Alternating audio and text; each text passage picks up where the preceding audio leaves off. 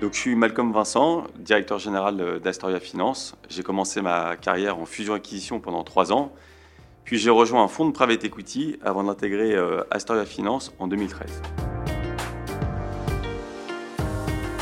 Comment j'ai rencontré Astoria Finance, comment nos chemins se sont croisés?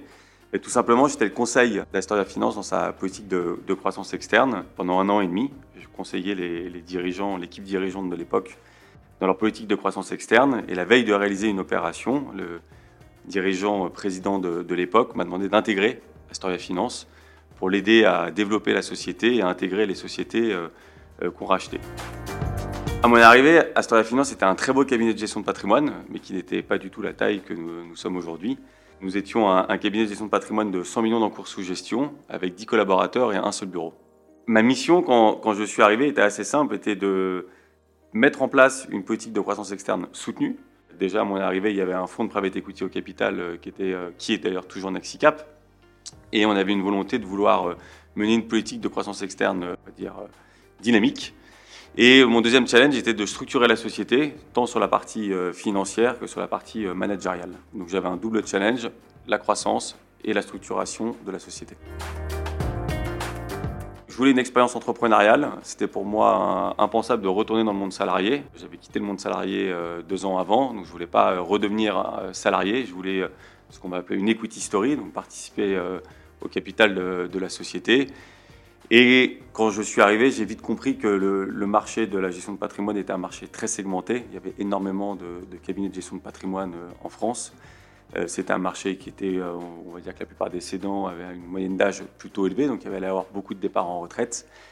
On est sur un, segment de marché où il y a des, cash flows qui sont très prévisibles. Donc forcément, quand vous avez des cédants qui vont partir, des cash flows prévisibles et un fonds d'investissement au capital, on va dire qu'on a tous les aliments euh, parfaits pour faire un, véritable consolidateur tous ces éléments m'ont donné envie de rejoindre Astoria, de quitter mes anciens associés pour euh, m'associer euh, avec euh, l'équipe dirigeante de l'époque.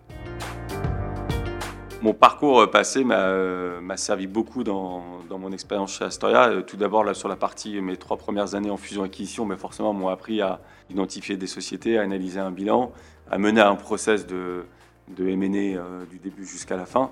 Et c'est sûr qu'aujourd'hui, moi, depuis que j'ai rejoint Astoria, on a réalisé euh, plus de 20 opérations de croissance externe. Donc, euh, ce, passé m'a permis de savoir gérer tout, un process de, fusion-acquisition. Euh, mais c'est aussi, mon, passé m'a appris la rigueur, la rigueur des chiffres, la rigueur des budgets, la rigueur des suivis.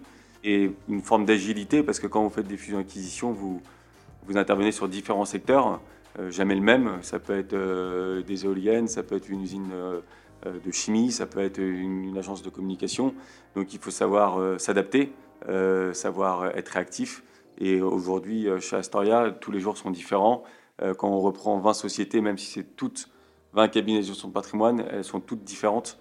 Donc il faut savoir s'adapter à chaque fois. Alors quand je suis arrivé, j'ai au début été très, très pris par, les, par la croissance externe mais j'ai vite compris qu'il allait avoir une place à prendre euh, dans le management de, la société. Et, je considère que, que pour euh, montrer l'exemple et pour manager, il faut connaître le métier des gens qu'on manage. Donc j'ai été moi-même CGP. Euh, je continue à suivre des clients, pas, nombreux, mais j'en ai encore. Donc je suis aujourd'hui toujours confronté aux mêmes problématiques que mes équipes, les problématiques d'arbitrage, de souscription. donc forcément, ça permet d'avoir toujours un pied et les mains dans le quotidien de ces équipes. Et donc, je suis passé aussi par une période de formation pour, euh, apprendre le métier de, de CGP.